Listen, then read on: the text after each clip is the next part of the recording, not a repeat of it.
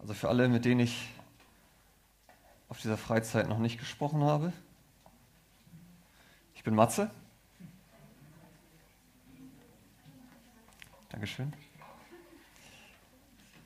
Und äh, wir werden heute zu 2. Samuel 11 kommen. David und Bathseba, ihr habt es heute in den Gruppen angesprochen. Ähm, ein bisschen habe ich mich, haben wir das gestern gefühlt wie David, glaube ich, als ich äh, mit Andy zusammen auf unser Balkon ging und mal so ein bisschen meine Blicke schweifen ließ. Das Problem war, nee, stimmt, wir haben keine badende Frau gesehen, aber wir sahen äh, ein paar andere Leute, die zurückkamen und zu uns aufschauen und sagten, wisst ihr eigentlich, dass ihr Stalker seid? ähm, Joana zum Beispiel. Ähm, von daher konnte ich mich da so ein bisschen äh, hineinversetzen und habe gedacht, ja, hätte David das mal jemand gesagt, vielleicht hätte er sich anders verhalten. Ähm, aber gut, ähm, lass uns anfangen. Paulus schreibt in äh, Römer Kapitel 12, Vers 1 bis 2 folgendes. Ich ermahne euch nun, Brüder und auch Schwestern, durch die Barmherzigkeit Gottes, eure Leiber als ein lebendiges, heiliges, Gott wohlgefälliges Opfer hinzugeben, das sei euer vernünftiger Gottesdienst. Und stellt euch nicht dieser Welt gleich, sondern verändert euch durch die Erneuerung eures Sinnes, damit ihr prüfen könnt, was der gute, wohlgefällige und vollkommene Wille Gottes ist. Das fasst ziemlich gut das zusammen, was ich heute mit euch vorhabe. Wir wollen uns eigentlich anhand von 2. Samuel 11 zwei Punkte angucken. Und zwar einerseits, dass wir gucken, was es bedeutet, für Gott zu leben, unser Leben als ein Opfer hinzugeben für ihn, das ihm wohlgefällig ist. Und auf der anderen Seite, worauf ich eigentlich meinen Schwerpunkt legen möchte, auch wenn das vielleicht von der Länge her ähm, dem nicht entspricht, weil der zweite Punkt wahrscheinlich kürzer wird als der erste, aber ist eigentlich, dass wir gucken, was Paulus meint, wenn er davon spricht, dass wir unseren Sinn erneuern sollen. Wie das in diesem Punkt praktisch aussehen kann. Das heißt, was ich etwas kürzer halten werde diesmal, sind diese praktischen Tipps, wie ich sie jetzt mal nenne, die sonst normalerweise in einer Predigt vorkommen, die um David und Bathseba geht. Sowas wie, guck jene Filme nicht, richte dir für dein Internet Sperren für diese und diese Seiten ein, such dir einen Rechenschaftspartner und so weiter und so fort. Das sind alles gute Dinge. Versteht mich nicht falsch. Und es sind gute Dinge, die ihr durchaus machen könnt und machen solltet. Aber wie gesagt, möchte ich meinen Schwerpunkt einfach anders legen auch wenn ich natürlich mit euch auch ein bisschen darüber reden werde, ansonsten würde die Predigt wahrscheinlich das Ziel verfehlen. Aber falls ihr mehr von diesen, diesen praktischen Tipps haben wollt, könnt ihr gerne nach der Predigt auch nochmal zu mir kommen. Ich habe in meiner Vorbereitung vier Bücher gelesen, die alle sehr, sehr viele praktische Tipps enthalten. Und ich könnte euch einfach die Namen nennen mit den Autoren und dann könntet ihr auch da nochmal nachlesen, ähm, was man alles so machen kann, auf was für Ideen Menschen gekommen sind, um sich selbst zu schützen. Und bevor wir jetzt anfangen, möchte auch ich nochmal mit euch beten, weil ich mich heute ehrlich gesagt nicht wirklich wohlfühle. Und äh, ich hoffe einfach, dass Gott trotzdem spricht und deswegen unterstützt mich doch, indem er mit mir betet.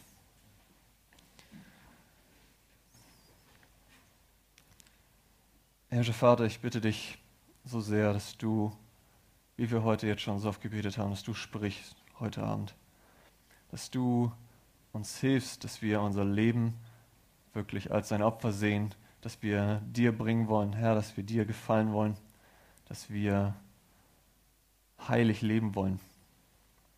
Und ich bitte dich, dass du uns hilfst, unseren Sinn zu erneuern und uns dadurch veränderst. Herr, veränder aber nicht nur unseren Sinn, sondern veränder unser Herz. Und dring du bitte heute tief ein in unser Herzen und sprich zu uns. Und darum bitte ich in deinem wunderbaren Namen. Amen. Okay, mein erster Punkt ist eigentlich, dass wir uns einfach nur die Geschichte aus 2 Samuel 11 angucken wollen. Und gucken wollen, was wir lernen sollten anhand dieser Geschichte. Ihr habt Auszüge schon gelesen in der Gruppenarbeit und auch ich werde eigentlich nur Auszüge und nicht das ganze Kapitel lesen, aber ich denke, das sollte dann auch reichen. Wenn ihr eure Bibel mit habt, lest mit mir zusammen 2 Samuel 11, Vers 1 bis 3. Das sind die ersten drei Verse, mit denen wir starten wollen. 2. Samuel 11, 1 bis 3. Als das Jahr um war, zur Zeit, in der die Könige zum Kampf auszuziehen pflegten, sandte David Joab und seine Knechte mit ihm und ganz Israel, damit sie die Kinder Ammon zugrunde richteten und Raba belagerten. David aber blieb in Jerusalem. Und es geschah, dass David um den Abend von seinem Lager aufstand und auf dem Dach des Königshauses umherging. Da sah er vom Dach aus eine Frau sich baden, und die Frau war von sehr schöner Gestalt. David sandte hin und ließ nach der Frau fragen, und man sagte, ist das nicht Bathseba, die Tochter Eliams, die Frau Urias des Hittiters? David blieb also in Jerusalem. Das ist das Erste, was uns gesagt wird, und er schickt seine Armee alleine in den Krieg mit ihrem Heerführer Joab. Normalerweise wäre es eigentlich Davids Verantwortung gewesen, mit in den Krieg zu ziehen. Und selbst wenn wir in 2 Samuel 21, Kapitel 15 und 17 lesen, dass seine Krieger ihm abgeraten haben, weiterhin an dem Schlachtgeschehen teilzunehmen, weil er langsam alt und schwächer wurde,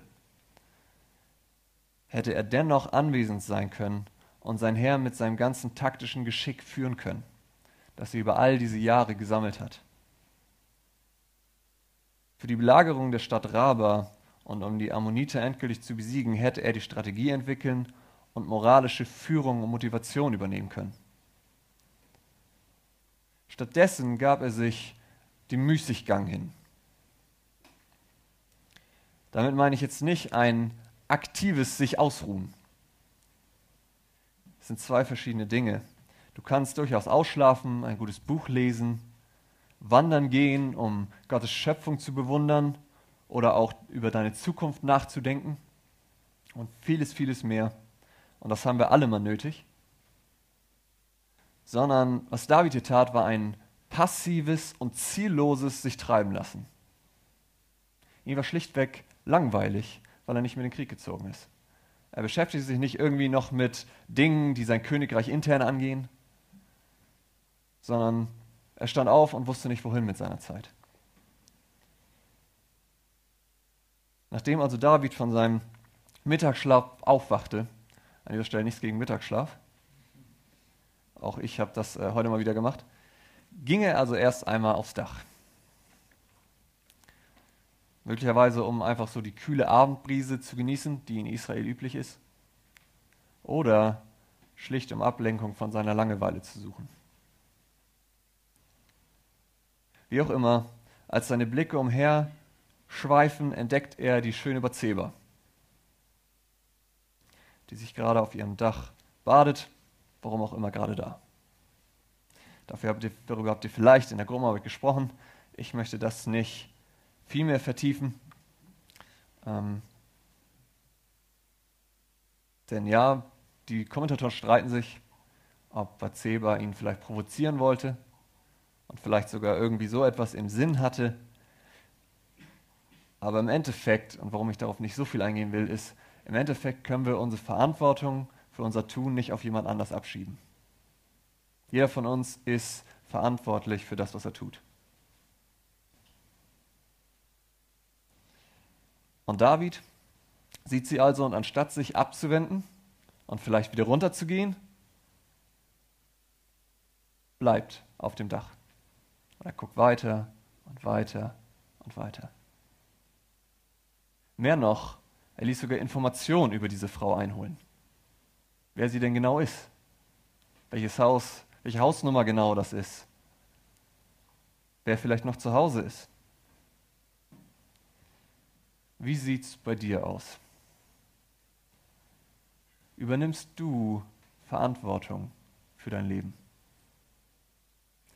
Oder suchst du dir sinnvolle Beschäftigung? Oder bist du doch eher so, dass du dich von deiner Langeweile, vielleicht auch von deiner Faulheit einfach treiben lässt und du verdaddelst deine Zeit mit Internet, Computerspielen, Filmen und so weiter? Wie lebst du? Was sind deine Dächer, auf denen du umhergehst? Und die dich vielleicht in Versuchung führen. Das können wirklich Umgebung oder Orte sein, Diskos, Bars, Hauspartys, vielleicht sogar ein bestimmter Urlaubsort oder sonst irgendwelche anderen Orte. Es können aber auch Filme sein, das Internet oder sogar bestimmte Personen oder Gemütszustände. Ich persönlich kenne das, wenn ich richtig müde werde, dann falle ich leichter in Sünde.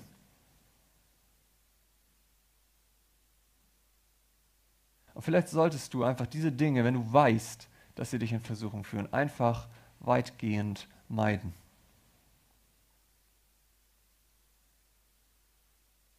Aber um ehrlich zu sein, müssen es gar nicht diese Dinge sein.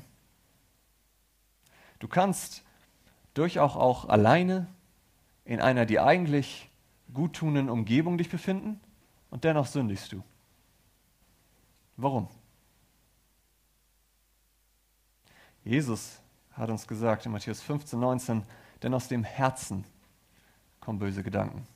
Ehebruch, Mord, Unzucht, Dieberei, falsches Zeugnis, Lästerung. Ja, du kannst der Versuchung gar nicht entkommen. Gerade in unserer heutigen Gesellschaft, wo an jeder Ecke mit nackter Haut geworben wird oder Filme sehr freizügige Szenen zeigen, nur um dich zu unterhalten.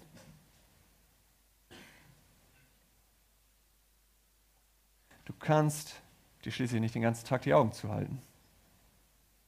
Dir wird Versuchung begegnen.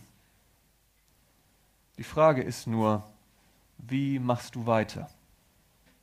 Was tust du? Luther hat einmal gesagt, ich kann nicht verhindern, dass Vögel über meinem Kopf fliegen, aber ich kann verhindern, dass sie ein Nest darauf bauen.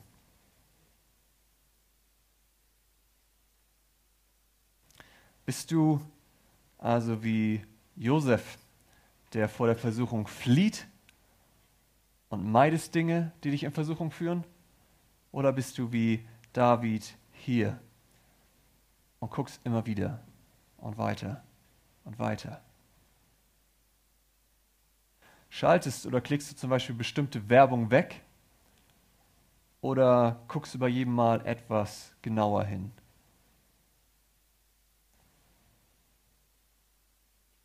Welche Bilder guckst du dir an? Was googelst du? Was für Serien guckst du? Von denen du vielleicht ganz genau weißt, die sind eigentlich so sexistisch und dennoch guckst du sie dir an.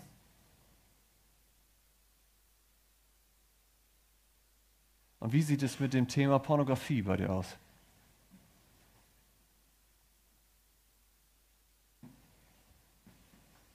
Oder vielleicht bei den, bei den Damen auch, wie viele Liebesromanzen guckst du dir an? Und bastelst dir deinen perfekten Mann und setzt Standards, die keiner erfüllen kann. Das kann bei Männern aber durchaus auch passieren, dass man sich an irgendwelchen Frauen orientiert, die in den Filmen schöner dargestellt werden, als sie sind. Wie sieht es damit aus? Hast du dir einen Standard gebastelt? Eine bestimmte Vorstellung, die einfach nicht realistisch ist? Jetzt magst du denken, naja, komm, Matze, das sind kleine Dinge. Das sind nur Gedanken. Und außerdem ist das doch privat. Schadet doch niemandem. Aber du vergisst Folgendes. Erstens, bei Gott gibt es keine kleinen Sünden. Inwiefern? Ähm, ich nenne es ganz gern das Autoritäts- oder Herrschaftsprinzip. Je höher die Autorität, desto schlimmer das Verbrechen. Nehmen wir ein Beispiel. Stehlen. Du bestiehlst deine Eltern. Was ist die Strafe? Hausarrest vielleicht. Vielleicht sind sie ein paar Tage sauer. Ein Schritt weiter, eine etwas höhere Autorität. Du bestiehlst deinen Arbeitgeber. Was passiert? Mit Pech wirst du gefeuert, verlierst deinen Job. Schon ein bisschen schlimmer als Hausarrest, oder? Noch eine Etage höher. Du bestiehlst den Staat. Steuerhinterziehung zum Beispiel. Was passiert? Du landest im Gefängnis. Noch höhere Autorität. Ich bin Engländer. God save the Queen. Wenn du früher gegen einen König rebelliert hast, ihn bestohlen hast, dann war das Hochverrat. Welche Strafe stand auch Hochverrat? Der Tod. Wir sehen, je höher die Autorität, desto höher die Strafe für selbe Verbrechen. Merkt ihr das? Das ist etwas, was in unserem Alltag vollkommen normal ist. Und nun ist Gott König aller Könige, Herr aller Herren. Und weil Gott unendlich ist, gibt es keine kleinen Sünden. Es gibt sie bei ihm schlichtweg nicht. Jede einzelne, noch so für dich kleine, unbedeutende Sünde schadet dir und deiner Beziehung zu Gott. Jede einzelne, noch so kleine Sünde zieht die Strafe nach sich, den ewigen Tod.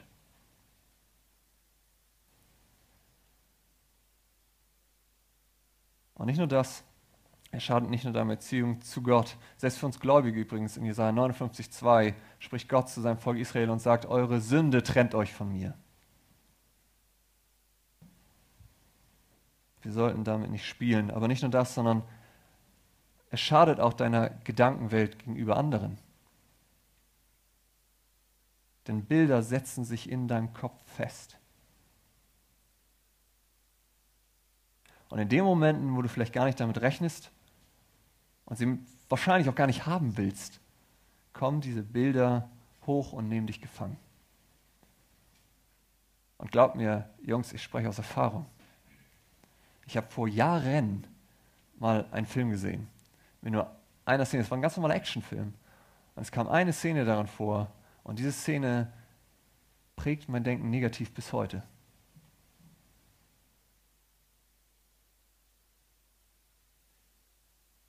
J.C. Ryle hat dazu gesagt, sexuelle Lust nährt sich von allem Essbaren, das wir in unserem Gehirn gelagert haben. Was aber in unserem Gehirn ist, ist das, was wir über unsere Sinne hineingelassen haben. Die Bilder und Worte in unserem Inneren kommen entweder von Dingen, die unsere Augen gesehen oder unsere Ohren gehört haben, oder von der Verarbeitung solcher Dinge in unserer Fantasie. Womit fütterst du deine Gedanken?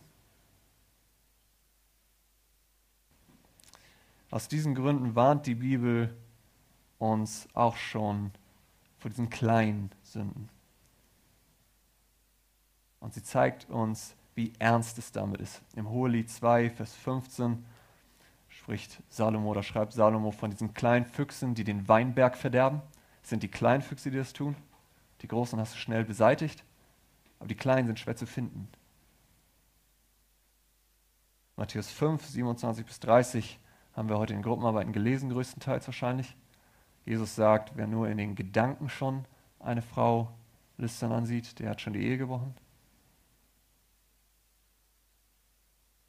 Und genau in diesem Kontext sagt er auch, wenn dich dein Auge zur Sünde verführt, dann reiß es raus. Denn es ist besser einäugig ins Reich Gottes einzugehen, als in die Hölle geworfen zu werden. Es gibt viele, viele Stellen dieser Art und Weise. Jakobus 1, 13 bis 15 habt ihr wahrscheinlich auch gelesen, dass wir von, unserer eigenen, von unserem eigenen Herzen versucht werden und die Sünde gebiert irgendwann den Tod.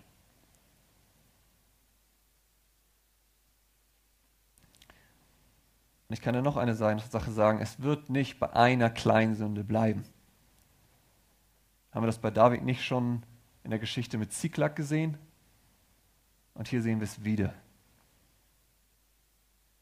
Selbst Benjamin Franklin hat einmal gesagt, es ist einfacher, das erste Verlangen zu unterdrücken, als all das zu befriedigen, was darauf folgt.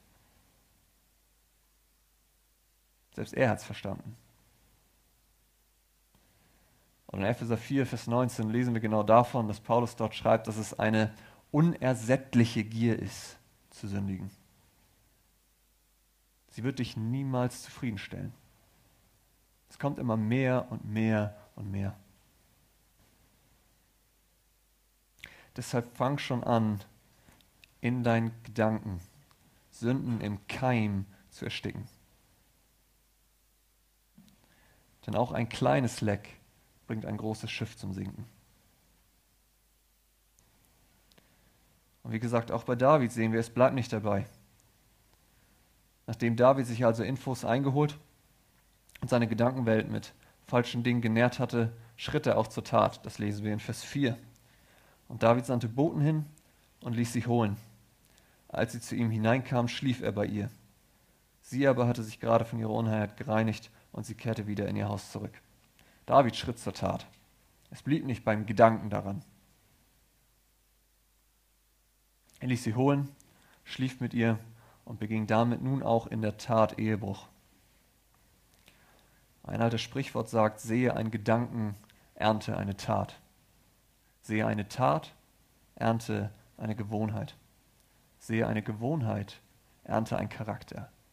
Und sehe einen Charakter, ernte ein Schicksal. Und so ist es auch mit dir. Und wenn du dir jetzt denkst, sowas wird mir nie passieren, dann hat die Bibel auch für dich ein Wort. 1. Korinther 10, Vers 12. Daher, wer zu stehen meint, sehe zu, dass er nicht falle. Denk dran, du bist auch nur ein Mensch.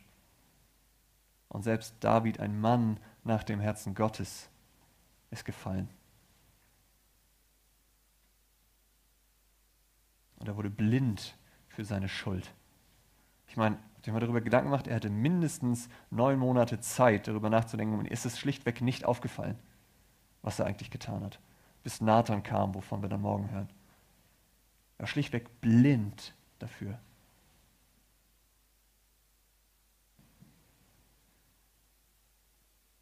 In Vers 5 lesen wir dann, dass Bathseba schwanger wurde und David das kundtun lässt. Und ab da wird es kritisch. Dann fängt es bei David an zu rattern. David bekommt Angst um sein Ansehen und sein Königtum. Was werden die Leute denken, was wird das Volk denken, wenn ihr König einfach sich die Frau eines anderen nimmt? Was, was wird passieren? Ein Aufstand? Also zumindest werden sie mir nicht mehr vertrauen. Und deswegen denkt er sich eine Taktik aus, um Schadensbegrenzung zu betreiben. Diese Taktik sieht dann so aus, das lesen wir in den Versen 6 bis 17, dass er Uriah holen lässt aus der Schlacht und er sagt, hey, Kumpel, geh doch nach Hause, lass es dir gut gehen. Lieg bei deiner Frau, und Uriah, ein Ehrenmann, sagt, wie könnte ich? Das Heer meines Königs wohnt in Zelten und ich sollte in mein Haus gehen und auch noch den Luxus genießen, zu meiner Frau zu gehen? Ich schlafe lieber vor deiner Tür, was er da noch tut. Und David merkt, okay, das hat nicht geklappt, okay, bleib noch einen Tag länger, geh morgen nicht wieder zurück in den Krieg und komm morgen zu mir. Was macht er? Er macht Uriah betrunken. Und versucht es nochmal. Geh nach Hause, geh zu deiner Frau. Und Uriah selbst im betrunkenen Zustand ist ehrenhafter als David und sagt nein. Davids letzte Möglichkeit, er schickt Uriah mit einem Brief zu Joab. In diesem Brief steht, Joab, bringen Uriah um. Sorgt dafür, dass er vorne an der Front steht und dass die Feinde ihn töten. Uriah überbringt sein eigenes Todesurteil und weiß es nicht. Er vertraut seinem König und wird hintergangen. Und ja, Uriah stirbt und David begeht also einen Mord. Aber merkt ihr eigentlich an sich, nur mal, nur mal rein objektiv, ist das eine schlaue Taktik, oder? Nicht, dass sie gut ist, aber es ist gut durchdacht. Was wir sehen, ist, David missbraucht die ihm von Gott gegebenen Begabungen und Talente, nämlich sein taktisches Geschick, das er eigentlich in der Schlacht hätte einsetzen sollen, wo er hätte sein sollen, und missbraucht es für sich selbst und seine Sünde. Und du? Gibt es auch bei dir Begabungen und Talente, die Gott dir geschenkt hat und die du doch nur für dich selbst einsetzt? für deine Sünde und gegen Gott? Wie weit bist du bereit zu gehen, um dein Ansehen zu schützen?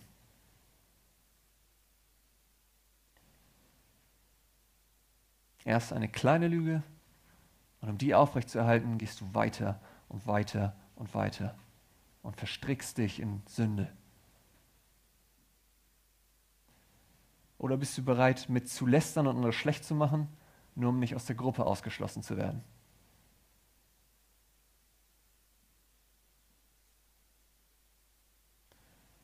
Oder kleidest du dich vielleicht sehr aufreizend, das gilt jetzt vielleicht eher für die Frauen, nicht für die Männer,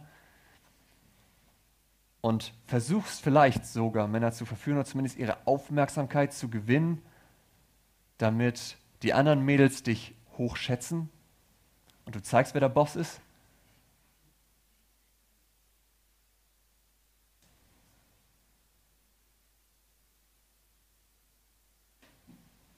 Wie setzt du deine Begabung und Talente ein? Was tust du, um dein Ansehen zu schützen?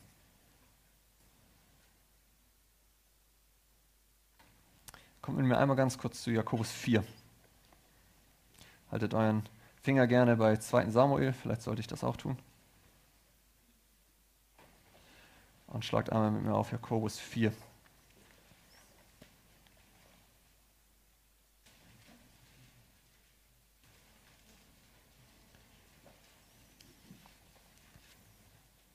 Jakobus 4, Vers 3 bis 4.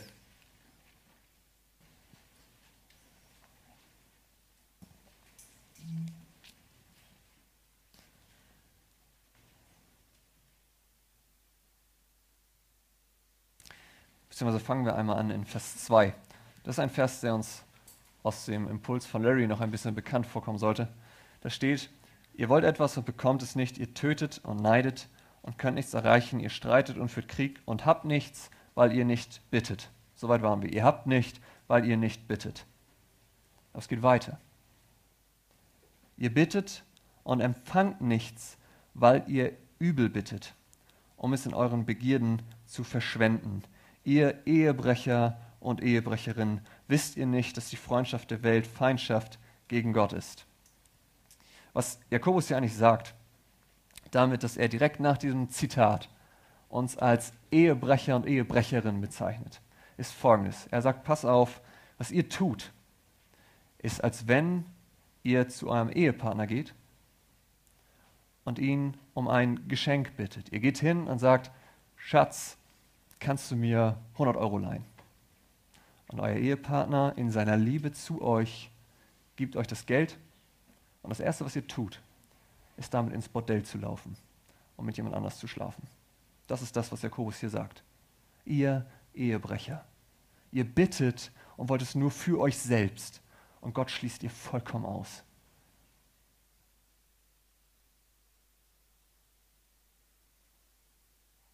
Aber ich sage dir eins, du kannst Gott nicht zum Narren halten. Es wird dir nicht gelingen. Und du sprichst dir selbst dein eigenes Todesurteil.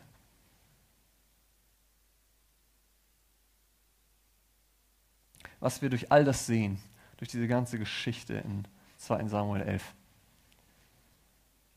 ist, dass wir eine Erneuerung unseres verdorbenen und sündigen Herzens brauchen. Die Sünde von David wird noch scheußlicher, wenn wir uns mal ein bisschen den, den Kontext angucken.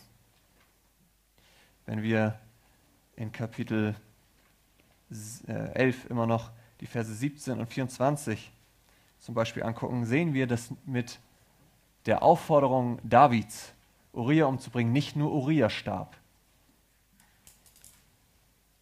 sondern es steht dort, sind beide Verse sagen ungefähr das gleiche. Als die Männer der Stadt einen Ausfall machten und mit Joab kämpften, fielen einige vom Volk, von den Knechten Davids und Uriah der Hethiter starb auch. Das waren viele, einige Männer, die starben. Es war nicht nur der eine. Was ist Davids Reaktion, als ihm das berichtet wird? Vers 25. David sagte zum Boten, so sollst du Joab sagen, lass dir das nicht leid tun, denn das Schwert frisst bald diesen, bald jenen. Fahre fort mit dem Kampf gegen die Stadt und zerstöre sie, so sollst du ihn stärken. Wie, was für eine saloppe Bemerkung dafür, dass gerade Helden gefallen sind. Das Schwert frisst mal diesen, mal jenen. Who cares? Das ist das, was David hier sagt. Und das ist einfach nur, weil er merkt, ja, mein Plan ist aufgegangen. Und nicht nur das. Es waren nicht irgendwelche Männer, die gefallen sind. Auch Uriah war nicht irgendein Mann. Wenn ihr in 2 Samuel 23, 39 guckt, 2 Samuel 23 ist die Aufzählung von Davids Helden. Und in Vers 39 wird wer erwähnt? Uriah. Uriah war ein Held Davids, der wahrscheinlich mit ihm ging, als Saul ihn verfolgte. Er war bereit, das Königreich zu verlassen, um mit seinem König zu gehen und für ihn zu sterben, wenn nötig. Er hat ihn nie alleine gelassen. Und David lässt ihn umbringen, weil er seiner Begierde im Weg steht. Wie scheußlich ist Sünde, was sie mit uns macht. Wir brauchen also eine vollkommene Erneuerung unseres Herzens. Und das kann Gott allein tun in Jesus Christus. Egal, ob du bisher noch nie dein Vertrauen auf ihn gesetzt hast und du momentan noch in dem Stand stehst, dass du aufgrund deiner Schuld den Tod verdient hast, wie wir schon gehört haben. Oder du aufgrund deiner Sünde, vielleicht auch sexuelle Sünde, dich einfach dreckig fühlst und denkst, du kannst nicht zu Gott kommen findest deine Hoffnung in Jesus. Denn er kam, um deine Schuld zu tragen, um deinen Tod zu sterben und dich zu befreien.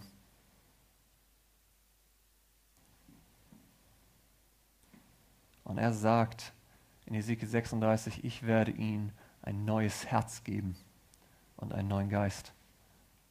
Und in Offenbarung spricht er nochmal, siehe, ich mache alles neu. Dein Herz voller Sünde, voller Schuld, er macht alles neu. Und auch in Jesaja 1,18 sagt er, selbst wenn deine Schuld blutrot ist, werde ich sie weiß waschen wie Schnee. Komm zu ihm und setz dein Vertrauen auf ihn.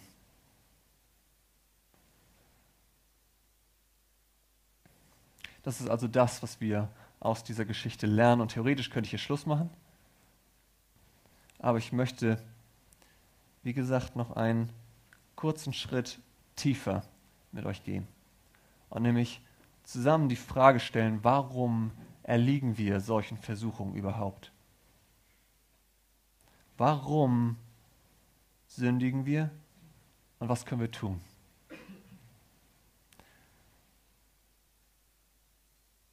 wenn ich eine Unterüberschrift für heute Abend hätte wählen müssen, wäre sie folgende gewesen. Ein Kampf um Freude und eine Frage des Vertrauens. Weil ich glaube, genau das ist es, was hier passiert. Genau wie Römer 12 gesagt hat, was wir am Anfang gelesen haben, müssen wir beginnen, unser Denken zurechtrücken zu lassen, sodass aus richtigem Denken auch richtiges Handeln entsteht. Warum blieb David in Jerusalem? Warum zog er nicht mit in den Krieg? Wieso erlag er letztendlich der Versuchung? Ich glaube, wir finden die Antwort ein Stück weit in seinem Bußpsalm. Und deswegen geht einmal zu Psalm 51. Darüber werden wir morgen noch mehr hören. Ich werde nur ganz wenige Verse heranziehen, um euch nur einmal zu zeigen, was dahinter steht. Psalm 51, Vers 5 bis 6. Psalm 51, Vers 5 bis 6. Dort sagt David genau über diese Situation. Denn ich erkenne meine Schuld und meine Sünde ist mir immer bewusst. An dir, er spricht zu Gott, an dir allein habe ich gesündigt und Böses für dir getan. Was meint David damit, wenn er sagt, Gott, an dir allein habe ich gesündigt? Hat er all die Menschen vergessen, denen er Unrecht getan hat, gegen die er gesündigt hat?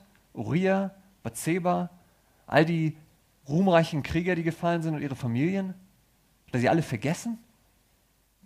Ich glaube nicht, dass das das ist, was David hier sagt. Sondern sein Standpunkt, das, was er damit aufdrückt, ausdrückt, ist, er hat erkannt, dass er im ultimativen Sinn gegen Gott allein gesündigt hat. Das heißt, dass der Ursprung dieser Schuld, der Ursprung dieser Sünde daran bestand, dass er Gott nicht genug geliebt und ihm nicht genug vertraut hat.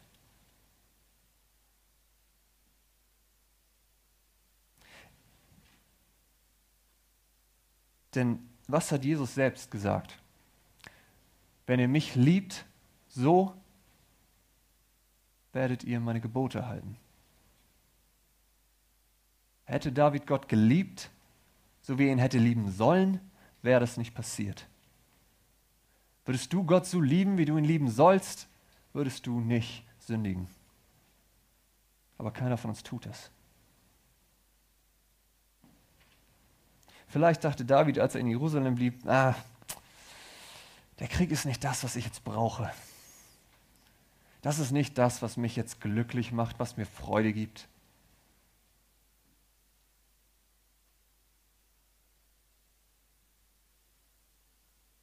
Er vertraute Gott nicht, dass er ihm genau das geben würde, und zwar genau zu dem Zeitpunkt, an dem er es braucht.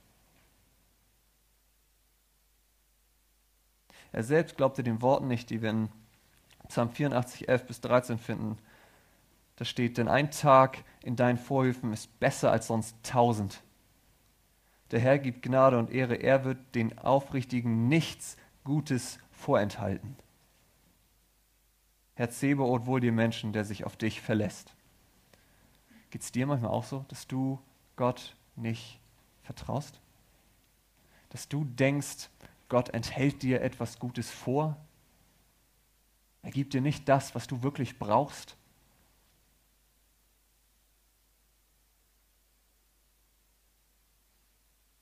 Weil David Gott nicht vertraute, machte er sich jetzt auf die Suche nach Freude. Nach anderen Dingen, die seine Lehre füllen könnten. Und er sah Bathseba und dachte, dass sie das ist, was er jetzt braucht. Und ich sage mit Absicht das, nicht die. Weil Jungs, macht euch bewusst, wenn ihr so vorgeht, dann betrachtet ihr Frauen nur als Objekt und nicht als Person. Er dachte, sie ist das, was ich jetzt brauche. Das, mit ihr zu schlafen, das macht mich glücklich. Das gibt mir Freude.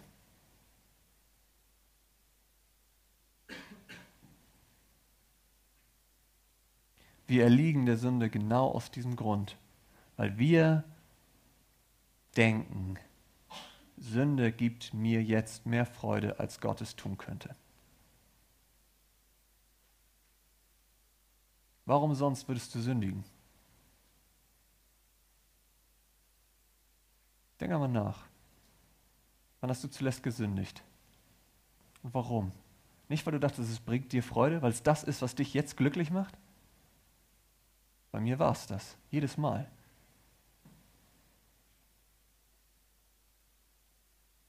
Es ist ein Kampf um Freude und die Frage ist, wem vertraust du?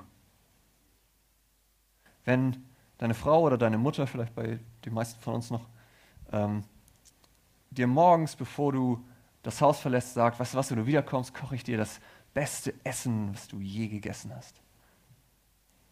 Warum gehst du dann nicht am Nachmittag zum Dönermann oder zum Meckes? Ist es nicht eine Frage des Vertrauens? Du vertraust ihr, dass sie das Wort hält, was sie dir gegeben hat. Dass das Essen, was sie dir kocht, dein Verlangen nach Genuss, dein Verlangen nach Freude stillen wird. Mehr als ein Döner oder ein Cheeseburger.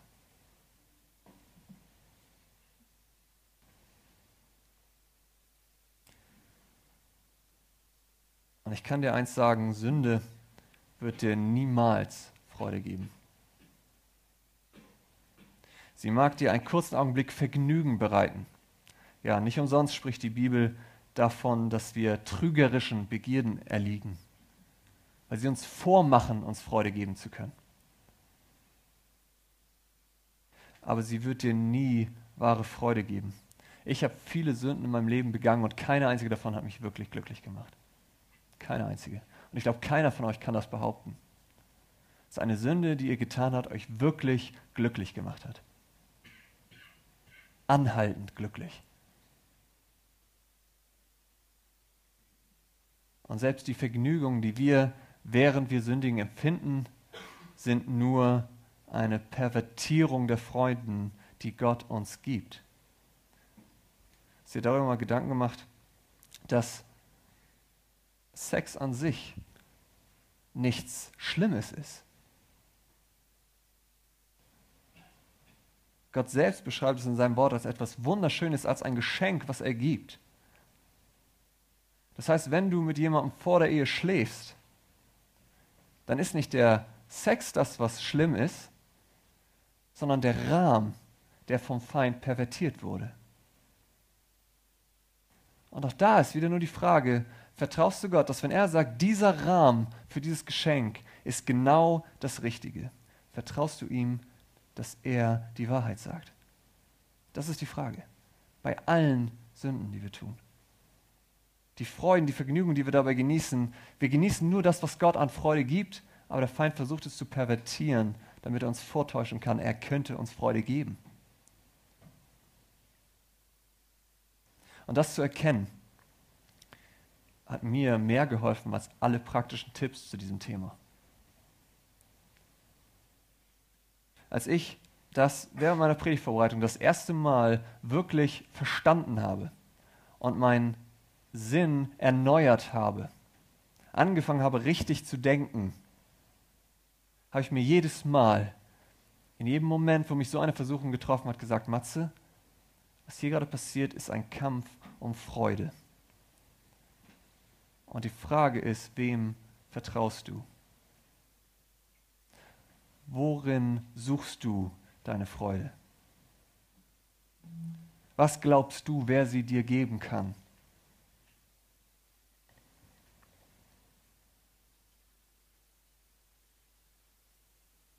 Ich glaube, das ist, was Paulus meint, wenn er sagt, erneuert euren Sinn. Verändert euer Denken. Denkt richtig und handelt danach. Und wenn du das nämlich erkennst, ist Sündigen nicht mehr nur noch eine Frage von tue ich es oder tue ich es nicht, sondern es wird persönlich, weil du dich fragen musst, wem vertraue ich?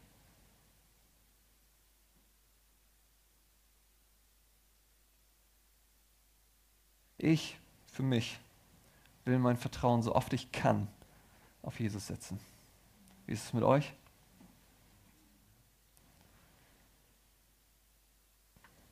Und fühle auch vor Augen, was das gekostet hat, dich erstmal von dieser ganzen Sünde zu befreien. Jeder von uns war auf der Suche nach falscher Freude. Wir sind alle in die Irre gelaufen. Das Einzige, was uns diese falsche Freude gebracht hat, ist Sünde und damit, wie wir ganz am Anfang schon gesagt haben, der Tod. Und wir sind Sklaven dieser Sünde geworden. Jesus sagt in Johannes 8, Vers 34, jeder, der Sünde tut, ist Sklave der Sünde. Du hast dir einen neuen Herrn gesucht. Wir haben Gottes Liebe verachtet, wir haben ihn verworfen, wir haben gegen ihn rebelliert. Und zwar für einen Herrn, der uns letztendlich nur den Tod bringt. Aber Gott selbst, der, gegen den wir rebelliert haben, er wurde Mensch. Er kam und starb für dich. Er nahm deine gesamte Schuld auf sich, er litt für dich. Das hat es gekostet, dich überhaupt davon frei zu machen. Das hat es gekostet, dass du aus diesem Sündenstrudel ausbrechen kannst und du nicht mehr sündigen musst, sondern du kannst dich entscheiden, ob du es tust oder nicht.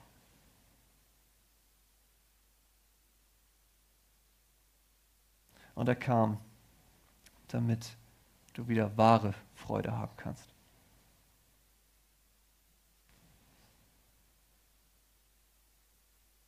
Hast du manchmal Zweifel daran, dass Gott es gut mit dir meint?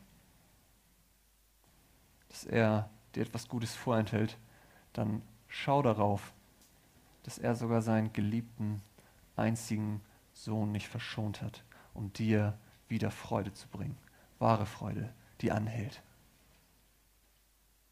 Glaubst du, dass er dir, wenn er selbst seinen einzigen geliebten Sohn gibt und ihn für dich opfert, nicht auch alles andere tun würde, was dich glücklich macht?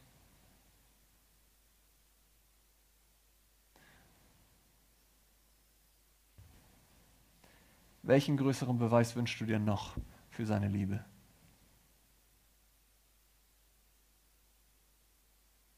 Und darum lass mich dich fragen heute Abend, bist du dir bewusst, dass jede Versuchung ein Kampf um Freude ist.